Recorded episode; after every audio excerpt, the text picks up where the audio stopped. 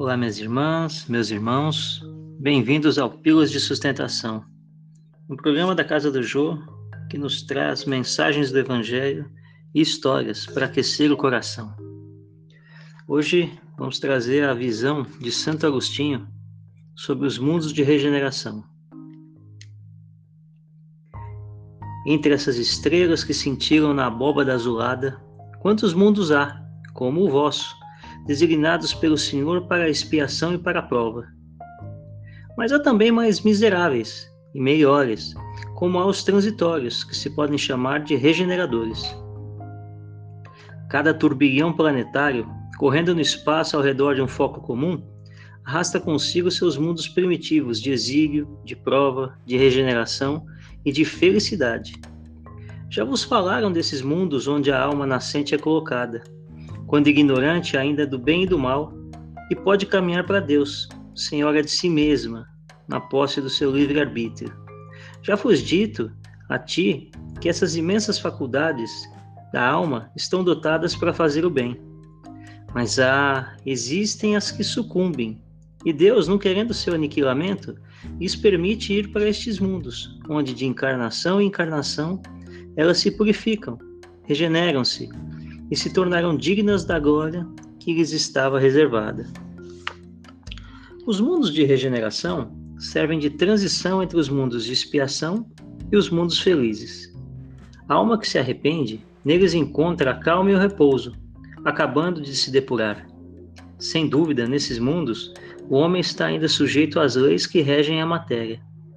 A humanidade experimenta as vossas sensações e os vossos desejos, mas está livre das paixões desordenadas, das quais ainda sois escravos.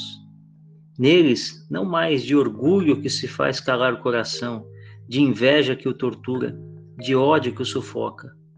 A palavra amor está escrita sobre todas as frontes. Uma perfeita igualdade regula as relações sociais. Todos se revelando a Deus e tentando chegar a Ele, seguindo as suas leis. Neles, todavia, não está ainda a felicidade perfeita, mas a aurora da felicidade. O homem aí ainda é carne, e por isso mesmo sujeito às vicissitudes de que não estão isentos, senão os seres completamente desmaterializados. Há ainda provas a suportar, mas que não têm as pungentes angústias da expiação. Comparados à Terra, esses mundos são muito felizes e muitos de vós ficariam satisfeitos em aí se deterem, porque é a calma depois da tempestade, a convalescença depois de uma cruel moléstia. Mas o homem, menos absorvido pelas coisas materiais, entrevê, melhor que vós, o futuro. Ele compreende que há outras alegrias que o Senhor promete para aqueles que compreende e delas se tornam dignas quando acabar a vida material, quando chegar a chamada morte. É então que a alma liberta completamente do seu corpo físico e chega a novos horizontes. Não mais os sentidos materiais, grosseiros, mas os sentidos de um perispírito puro e celeste, aspirando às emanações do próprio Deus sobre os perfumes do amor da caridade. Mas há.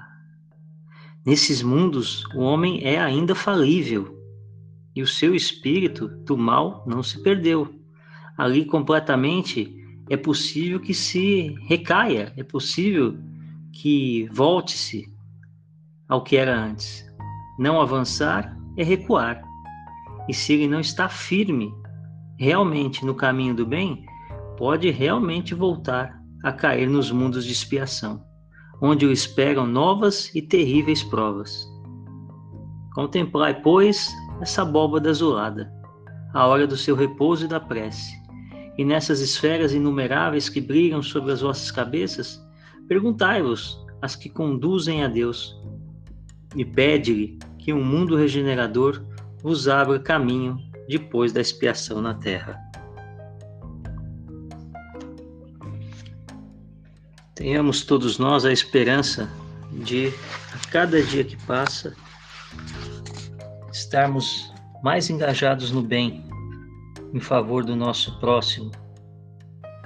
Que Deus possa levar a cada um que passa por sofrimentos, por dúvidas, por angústias, por pensamentos ruins contra si e contra o próximo. Que Deus possa levar essas pessoas à ideia da regeneração, a ideia de dias mais tranquilos, com responsabilidade, com força, pelo bem. Que Deus faça do dia de cada um que nos escuta um dia de paz, um dia de amor, um dia de proteção e saúde. Que assim seja, Senhor.